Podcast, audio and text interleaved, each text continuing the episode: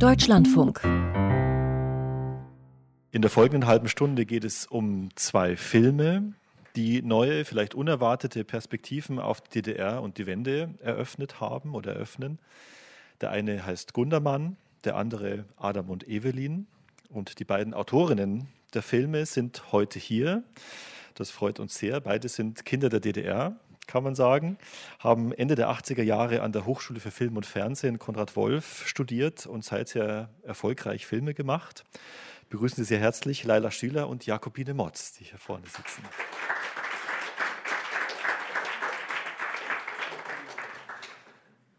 Ich möchte in der Reihenfolge der Veröffentlichung beginnen mit Gundermann und Frau Stieler. Vielleicht wollen Sie zu mir kommen. Sie haben wie für einige davor für sehr viele Filme von Andreas Dresen das Drehbuch geschrieben, auch für diesen Film. Ähm, ich gebe zu, ich gehöre zu den Westdeutschen, äh, denen Gundermann tatsächlich bis zum Herbst kein Begriff war. Ähm, das habe ich erwartet. ähm, Wer war Gundermann für Sie? Jetzt mal unabhängig davon, dass Sie einen Film über ihn geschrieben haben, aber was ist das für ein Mensch gewesen? Welche Bedeutung hatte der für Sie? Also äh, zunächst jetzt und äh, so wie ich hier als Drehbuchautorin stehe, schönen guten Tag erstmal, ähm, ist äh, Gundermann der Mensch gewesen, mit dem ich mich die letzten zwölf Jahre sehr intensiv beschäftigt habe. Also weil ich ähm, äh, sehr lange an dem Drehbuch gearbeitet habe über ihn. Ähm, und ja, warum? Also ähm, und und wer ist das für mich gewesen? Ehrlich gesagt, zu DDR-Zeiten, ähm, also vor 1989 war mir Gundermann ein Begriff als jemand, der mehr oder weniger rebellisch ist, ähm, tolle äh, Lieder machen soll ähm, und irgendwo in der Braunkohle arbeitet. Aber ansonsten hatte ich äh, keine Ahnung. Ich war wohl mal bei einem Konzert, aber wusste nicht, wer er ist. Und nach der Wende ähm, ist er dann zu einem Begriff für mich geworden, nämlich ähm, also durch erstmal wirklich ganz, ganz äh, äh tolle Musik und Poesie. Also ähm, der, ähm, und später habe ich mich dann mit seinem Leben beschäftigt und, ähm, und fand es äh, überraschend und, ähm, äh, und in einer Art widersprüchlich, wie ich dachte, dass es nur in der DDR, dass man nur in der DDR so gelebt haben kann. Ähm, aber das, das, die Hauptsache, die mich aufmerksam gemacht hat auf, äh, auf ihn nach der Wende, war diese ähm, unfassbare Wehmut in seinen Liedern, dieser Mut zur Trauer in einer Zeit, in der sich eigentlich niemand im Osten erlaubt hat, traurig sein zu dürfen. Um einen kleinen Eindruck von dem Film zu bekommen, schauen wir uns mal den Trailer an, der vielleicht auch ein bisschen was davon schon transportiert.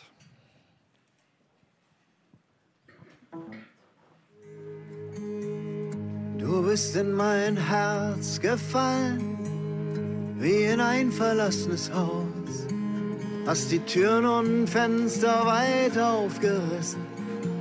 Das Licht kann rein und raus.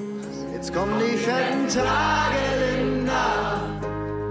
Wir haben so lange auf dich gespart.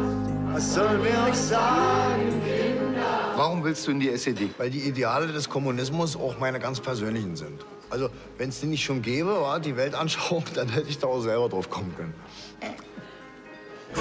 Und ich habe keine Zeit mehr, Rolf. Ich muss nicht noch weinen?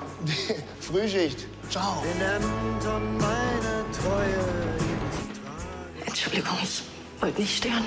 Na, du willst mich ja nicht. Und wenn doch? Ich stell mich nicht mehr an. Es hat einen Unfall gegeben. Es gab ihn tot. Ich hab euch das gesagt. Ich hab euch das gesagt. Willst du denn immer gegen den Strom schwimmen? Wenn es sein muss. Aber das ist doch kein Leben. Das könnte so ein schönes Land sein. Es ist ein schönes Land. Ich war Kommunist. Man kann auch Kommunist sein, ohne ein Schwein zu sein. Ich werde nicht um Verzeihung bitten. Aber mir selbst kann ich das nicht verzeihen. Schämst du dich für mich? Ich bin bei dir. Was wird das? Na, ich gucke einfach so lange in den Spiegel, bis ich mir mein Leben glaube.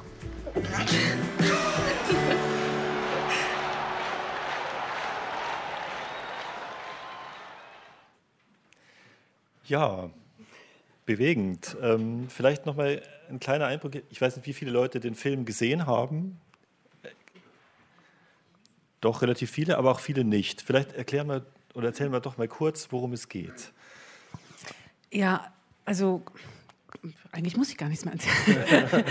Gundermann ist äh, ein Film über einen Menschen, den es wirklich gegeben hat, ähm, der in der DDR gelebt hat, ähm, der äh, ein Sänger war, äh, also heute würde man sagen Singer-Songwriter, also der seine eigenen Lieder geschrieben hat und ähm, in der Braunkohle gearbeitet hat ähm, als Baggerfahrer. Das war sein Hauptberuf.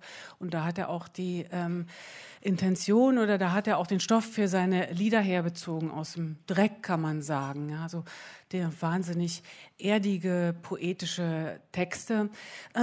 Und in unserem Film geht es also äh, um diese Person, um einen Ausschnitt aus seinem Leben und zwar eine Zeit, in der er ähm, sich damit auseinandersetzen muss, dass er 20 Jahre zuvor bei der Staatssicherheit als IM gearbeitet hat, also dass er Spitzel war und äh, das eigentlich schon längst vergessen hat, beziehungsweise vergessen wollte. Und er muss sich jetzt mit dieser Zeit auseinandersetzen oder er fängt an, sich mit dieser Zeit auseinanderzusetzen und, ähm, und rollt ähm, die 70er Jahre für sich nochmal auf, so im Großen und Ganzen.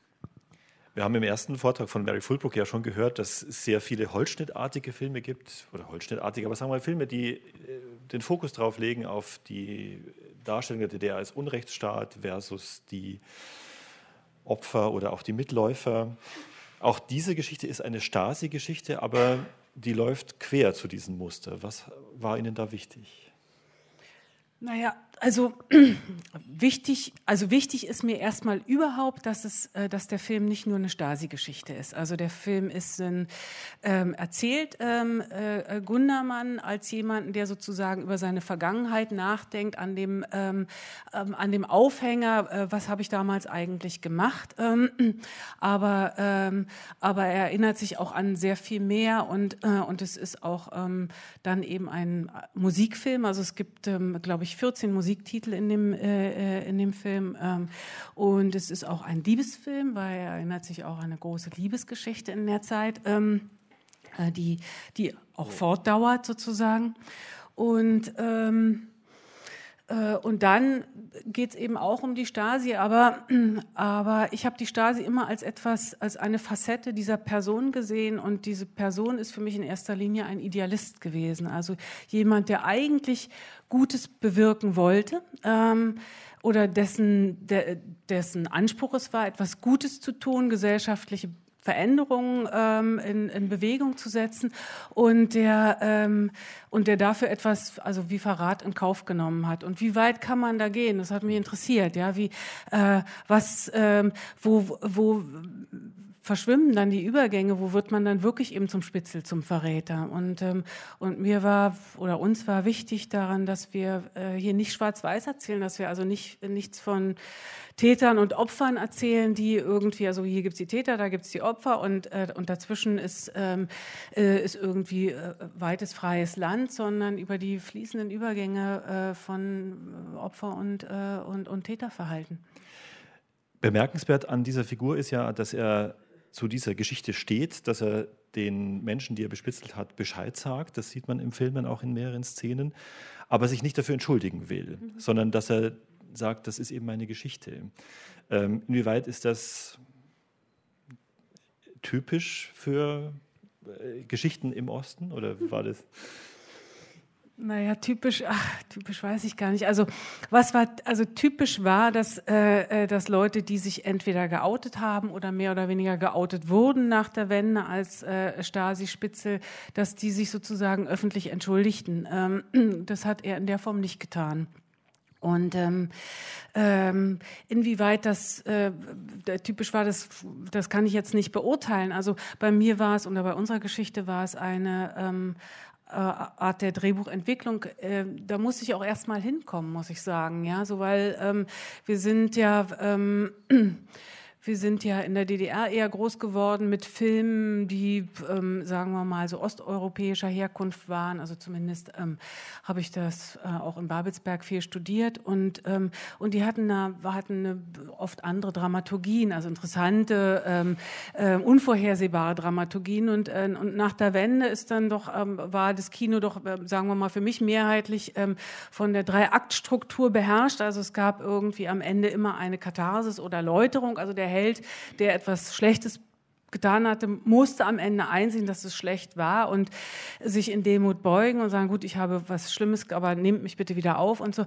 Und, ähm, und ich habe natürlich am Anfang auch erstmal versucht, die, die Gundermann-Geschichte so zu schreiben, dass also ähm, er, er sich tatsächlich äh, auch vielleicht entschuldigen kann oder geläutert äh, am Ende aus, ähm, aus seiner äh, Krise hervorgeht.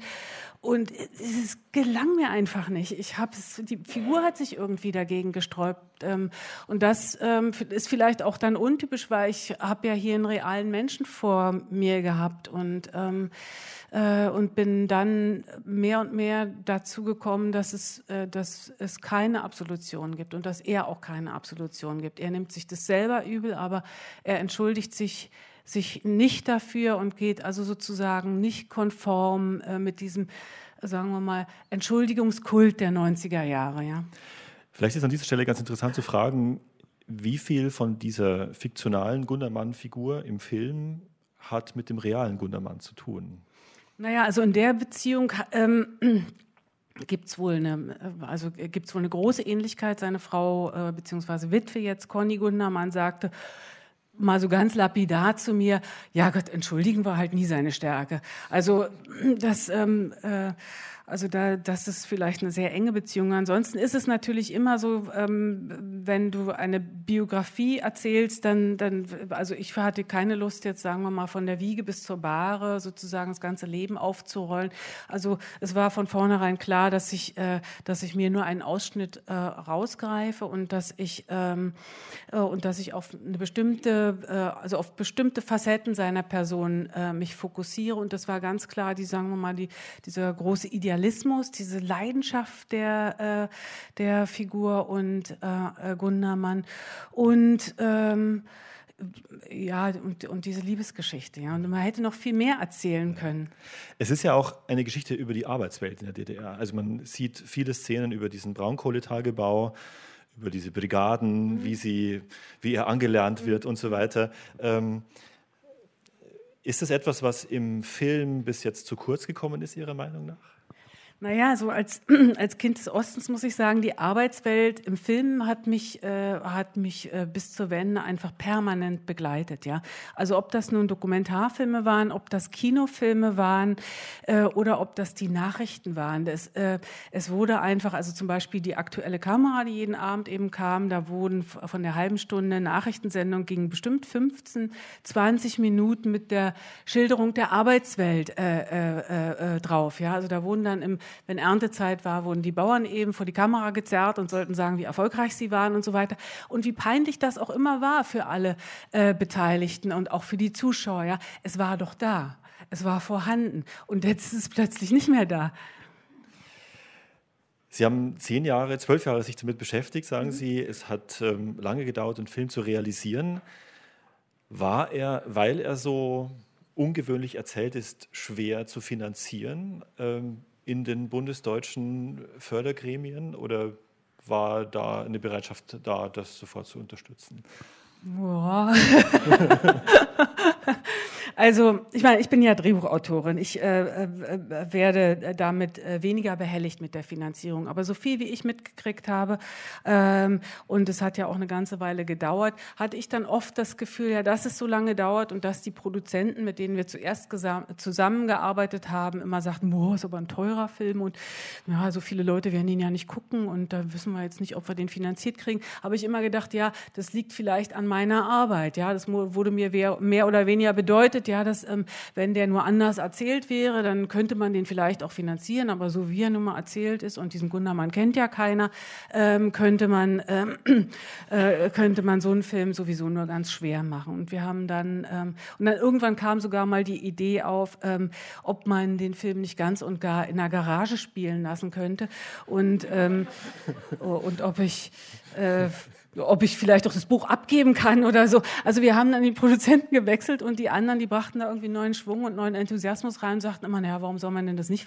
finanzieren können? Und ähm, ähm, und das war, äh, das, das war echt eine belebende äh, Situation. Und, äh, und es ging ganz gut los, aber dann ähm, gab es eben eine sehr große Förderung, auf die wir auch angewiesen waren, die sagten, hm, ähm, nee, den, den kennt keiner, diesen Gundermann. Und das ist auch viel zu speziell, das ist ja gar nicht allgemeingültig, was für ein Schicksal das ist. Und, ähm, äh, und wir werden den Film nicht fördern. Und die Produzenten kamen dann wieder zu uns, also zu Andi Dresen und mir und sagten, könntet ihr vielleicht ähm, äh, irgendeine Begründung schreiben, warum ähm, also das doch ein allgemeingültiges Thema ist. Und ich weiß noch, dass Andi Dresen sich fürchterlich aufgeregt hat darüber und gesagt hat, ähm, Moment, warum müssen wir unsere Helden eigentlich immer begründen? Wenn wir über Rio Reiser hätten erzählen wollen, hätten wir nichts begründen müssen, oder?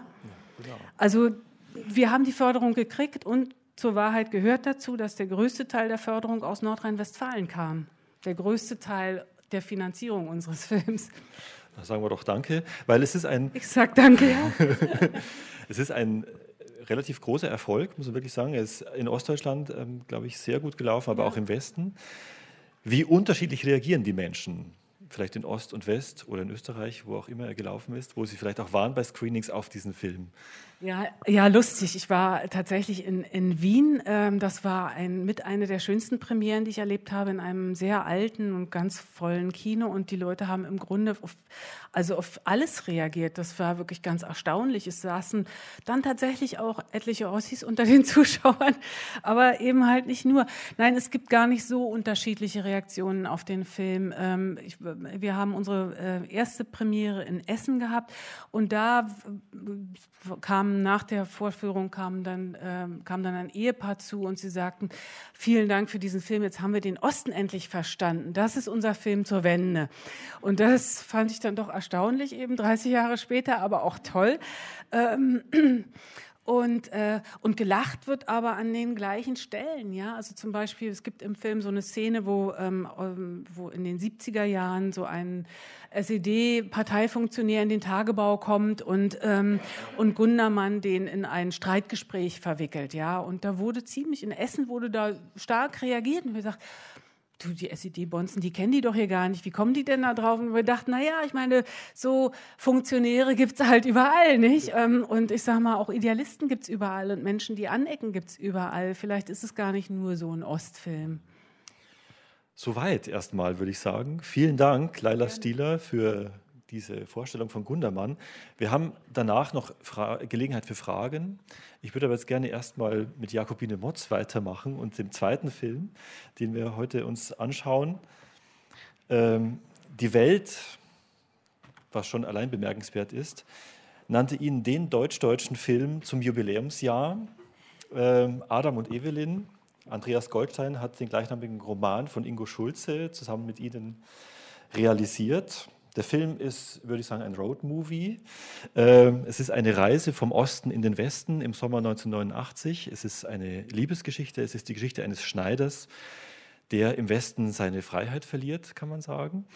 Ähm, Sie haben die Kamera gemacht für diesen Film, aber auch ganz äh, entscheidend am Drehbuch mitgeschrieben, auch den Schnitt äh, des Films gemacht. Was war Ihnen wichtig mit diesem Filmprojekt? Ja, hallo erstmal von meiner Seite auch. Ähm, ja, also wir sind ja äh, da wirklich ein Zweierteam gewesen und ähm, haben sehr lange zusammen an dem Film gearbeitet und äh, insofern ähm, sind die Gedanken und äh, Vorstellungen natürlich auch sehr zusammengewachsen und, äh, und meandert und äh, manchmal äh, denke ich, wir können das gar nicht mehr so richtig trennen. Was ist jetzt sozusagen mein, also was ist meins, was ist unseres? Ne? Und das ist ja auch das Schöne, weil man begibt sich zusammen auf, ähm, auf so eine ähm, Entdeckungsreise, wenn man zusammen ein Drehbuch schreibt und überhaupt dann auch einen Film macht. Ähm, aber trotzdem versuche ich es jetzt mal ganz von meiner Seite aus zu sagen. Ähm,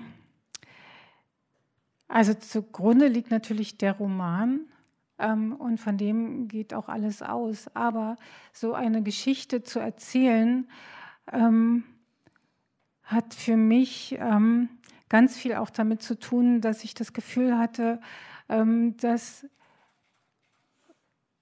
da einfach auch zu wenig ähm, der eigenen Biografie ähm, Raum bekommt in eben genau in der filmischen Erzählung, in der, in, in der, in der, in der filmischen Öffentlichkeit, überhaupt vielleicht in der medialen Öffentlichkeit, in der künstlerisch-medialen Öffentlichkeit. Und ähm, ich auch oft äh, Situationen erlebt habe, wo ähm, mir im Grunde so ein bisschen das passiert ist wie der Evelyn, wie unserer Evelyn äh, in der Verhörsituation. Also es gibt so eine schöne Szene, in der ähm, Evelyn von dem Beamten im Westen ähm, befragt wird zu ihrer Biografie. Im Grunde kommt es erstmal ganz harmlos, fängt es ganz harmlos an. Sie wird befragt, wo sie herkommt und so weiter und warum sie sich dann auf den Weg gemacht hat. Und, und dann gibt es ein äh, Missverständnis nach dem anderen, was äh, äh, zu großen Verwicklungen führt. Und diese Vereinnahmung ähm, der Biografie im Grunde von Evelyn durch diesen Beamten, ähm, das ist für mich sehr nachvollziehbar gewesen, sozusagen als Gefühl und für uns, ähm, glaube ich, auch was so in gewisser Weise stellvertretendes, was wir da verhandeln. Diese Szene spielt auch in dem Trailer, den wir jetzt mal ansehen werden, eine große Rolle. Das ist fast die Rahmenhandlung des Trailers, deswegen ist es, passt es ganz gut. Ähm, und dann sprechen wir weiter. Zu und Vorname? Schumann, Evelyn. Sind Sie allein gekommen? Nein, mit meinem Lebensgefährten. Adam! Und der Wunsch, die DDR zu verlassen, besteht seit wann? Schon immer. Ich wollte weg. Er nicht? Ist nicht egal, wo man lebt. Er kam nach.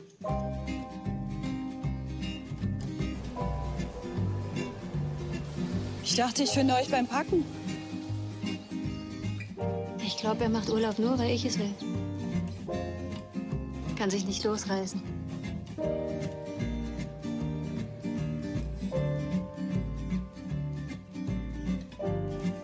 Wir hatten Streit. Kannst du mich mitnehmen? Ich habe aber kein Visum. Er hat sie unterwegs aufgegabelt und rübergeschleust. Und unsere Schildkröte auch. Eigentlich im Westen? Du stellst Fragen. Sie fahren wohin?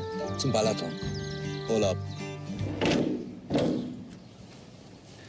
Schönes Auto. Männer und fragt mich, warum gerade Adam. Ich glaube, ich käme mit jedem zurecht, der halbwegs nett ist. Warum ausgerechnet Adam? Ziemlich wirre Geschichte, findest du nicht auch? Das wäre eine Männer- und Frauengeschichte. Sonst nichts.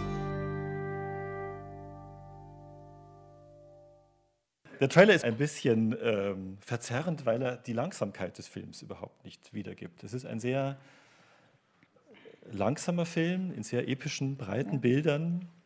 Ähm, man sieht also diesen Garten, den wir jetzt mal angedeutet haben. Man sieht also lange Autofahrten, es gibt lange Gespräche. Man äh, wird sehr an Eric Romer erinnert auch oft, so war so meine Assoziation. Aber ähm, was bedeutet dieses Tempo, also dieses langsame Tempo im Erzählen des Films? Ähm, ja, also äh, vielleicht knüpft das auch an das an, was Sie mich gerade gefragt haben. Bei uns war es auch wichtig, den Film äh, im Grunde von heute aus zu erzählen. Ähm, das ist eigentlich eine ganz eindeutige Erzähl Erzählperspektive auch des Romans. ähm, der wiederum ähm, ja auch äh, rückblickend auf die Wendezeit, also auf diese Zeit des Sommers 89 und dann die folgenden Monate äh, blickt.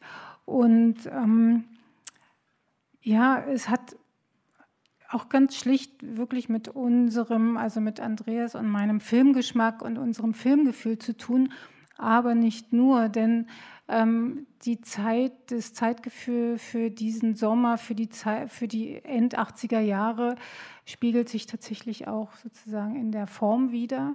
Und ähm, dann mit dem Fall der Mauer beginnen die Uhren etwas schneller zu ticken und ähm, das ist tatsächlich auch eine Erfahrung, die wir persönlich gemacht haben. Was ich so spannend finde an diesem Film ist, dass die Geschichte, die da parallel läuft, also die Demonstrationen, die Grenzöffnung und so weiter, das kommt in dem Film alles vor, aber es kommt nur im Radio vor. Also man hört immer Radioton, wo dann irgendwie so eine Meldung ist, so eine Reportage. Und das Leben spielt in seiner Alltäglichkeit in, einer ganz, in, einem ganz anderen Tempo. Also die fahren nach Ungarn in den Urlaub, an den Plattensee, gehen da baden. Und es ist eigentlich alles wie immer. Man merkt nicht, dass drumherum die Welt in sich zusammenfällt oder sich komplett verändert, ähm, sondern es ist eigentlich alles so wie immer. So rasender Stillstand war so meine mhm. Assoziation. War das so die Intention? Ja, also es ist ja die Geschichte dieses Paares und das Paar hat äh, zunächst mal ganz privat ähm, miteinander einen Konflikt und eine Geschichte. Und äh, sie leben da in diesem Haus mit diesem wunderschönen Garten. Und es könnte sozusagen schon 100 Jahre so gewesen sein. Und ähm, dann plötzlich passiert eben was, was so die Geschichte in Gang setzt. Ähm, das sind aber tatsächlich ähm, ganz private Konflikte, die dort erzählt werden. Und das, was im ähm, Hintergrund stattfindet, ist die ähm, sind diese bedeutenden historischen Ereignisse, die erstmal gar keine große Rolle spielen für das Paar, die dann aber mehr und mehr ähm, in das Leben von Adam und Evelyn eingreifen und einsickern und sie auch ähm, ja Teil, sie sind ja sowieso Teil der Geschichte natürlich, aber werden es auch äh, umso mehr in dem Moment, wo sie dann, ähm, dann am Balaton sind und sich entscheiden, ähm, als die Ungarn die Grenzen aufgemacht haben, in den Westen zu fahren. Also das heißt, Evelyn möchte weiterfahren und Adam eigentlich nicht, möchte aber seine Freundin nicht verlieren und äh, ja, landet sozusagen ein bisschen wider Willen äh, auch im Westen. Der Titel Adam und Evelyn, der Garten, die Reise in den Westen, das ist natürlich auch sehr allegorisch eine Vertreibung aus dem Paradies. Ja? Also mhm. Adam, der Schneider, hat ähm, das ein Atelier, wo er sehr geachtet ist. Also er hat ähm, viele Kundinnen, die er, denen er individuell ihre Kleider sozusagen schneidert und ähm, das verlässt er jetzt alles. Ist das so ähm, die Symbolik eine Vertreibung aus dem persönlichen Paradies, das man sich in der DDR dort eingerichtet hatte? Ist das so oder ist es zu platt? Naja, also ähm, es ist ja wie gesagt eine Romanadaption und das ist auch alles im Roman schon vorhanden. Ähm, und die Symbolik, die, die ist auch natürlich ganz offensichtlich erstmal, also Adam und Evelyn, das Paar und dann gibt es den Garten und ähm, es gibt ähm, auch was, was sozusagen diese äh, Bewegung aus dem Garten heraus in Gang setzt. Aber ähm, es ist natürlich, also der Sündenfall in der Bibel ist ja im Grunde ähm, das Verlangen nach Erkenntnis. Und das könnte man vielleicht ähm, auch ähm, im größeren Rahmen sozusagen dann noch hineinlegen. Und es ist natürlich auch, also Evelyn, die, ja, die, die Frau, die sozusagen die äh, Geschichte vorantreibt. Ähm, aber der Blick auf das Paradies ist natürlich auch ein Fragezeichen. Also es ist keine Behauptung, sondern es sind Fragen, die in dem Film gestellt werden, genauso wie das Paar, das dann am Ende äh, im Westen landet, äh, zwar auch im Grunde nackt voreinander steht, weil sie gemerkt haben, dass sie vieles voneinander eigentlich gar nicht wissen. Es gibt nämlich auch ein Missverständnis zwischen den beiden, nämlich dass ähm, Evelyn eben denkt, wenn Adam dort an dem Urlaubsort bleibt, dann will er auch weiter wie sie in den Westen. Und ähm, Adam denkt, wenn sie mit, ich erzähle jetzt mal ein bisschen was von der Geschichte, die Sie jetzt vielleicht äh, nicht wissen, aber ähm, mit dem Liebhaber ähm, in den Westen weiterfährt, ähm, dann, also wenn Evelyn es eben nicht tut und dort bleibt, dann will ähm, ähm, Adam eben auch, nee, nein, ich, das hatte ich schon erzählt, dass Adam denkt, dass Evelyn ähm, ähm, nicht in den Westen will, wenn sie eben dort bleibt mit ihm. Also sozusagen diese Missverständnisse zwischen dem Paar äh, im Hinblick auf das, was man ähm, möchte, was man sich wünscht für sich persönlich, aber in dem Sinne kann man das auch politisch sagen. Ja? Also die, die eine möchte den Westen, der andere eigentlich nicht. Und das Paar weiß eigentlich voneinander relativ wenig. Und beide landen dann aber sozusagen außerhalb dieses bekannten Ortes, bekannten Lebensraums und ähm, ähm, ja, sind sozusagen wie das paradiesische Paar erstmal sozusagen äh, schauen sich neu an. Also da gibt es viele Parallelen, aber gleichzeitig werden diese Bilder auch immer gebrochen. Und darum äh, geht es uns auch, weil ähm, es eben nicht um dieses Gleichnis an sich geht, sondern um die Fragen, ähm, die gestellt werden. Und ähm, der Film hat eigentlich auch eine sehr fragende Perspektive, würde ich mal sagen. Das Buch ist vom Jahr 2009, wenn ich richtig im Kopf habe. Ähm, jetzt der Film kommt 30 Jahre nach dem Mauerfall. Was bedeutet diese, dieser zeitliche Abstand für das Erzählen von dieser Zeit? Also wieso kann man das heute so erzählen? Wieso hätte man das in den 90er Jahren vielleicht noch nicht so erzählen können? Ähm, ja, also ich kann da jetzt nur von uns ausgehen. Ähm, wir sind äh, jetzt im Grunde 30 Jahre nach dem Mauerfall ähm, erstmal persönlich dort, wo wir auf die Geschichte so schauen wollten. Und ähm, das Buch ist ja im Grunde auch schon rückblickend geschrieben. Ne? Also es ist 20 Jahre nach der Wende geschrieben und dann ähm, gab es sozusagen jetzt nochmal zehn Jahre, die, die, wir jetzt nicht komplett mit dem Drehbuchschreiben verbracht haben, aber seitdem es sozusagen zu uns gekommen ist, wir haben dann vier Jahre an dem Buch geschrieben, was ja auch eine längere Zeit ist, dann die Vorbereitung, der Dreh, bis es dann im letzten Jahr, also der Film erschienen ist. Ähm, für uns ist eben, wie gesagt, eindeutig ähm, dieser Blick von heute zurück auf diesen Zeitpunkt der Geschichte ganz wichtig, weil ähm, das im Grunde der Film auch miterzählt, nämlich das Wissen um die Veränderungen, die stattgefunden haben, also um das, wie die Welt heute aussieht.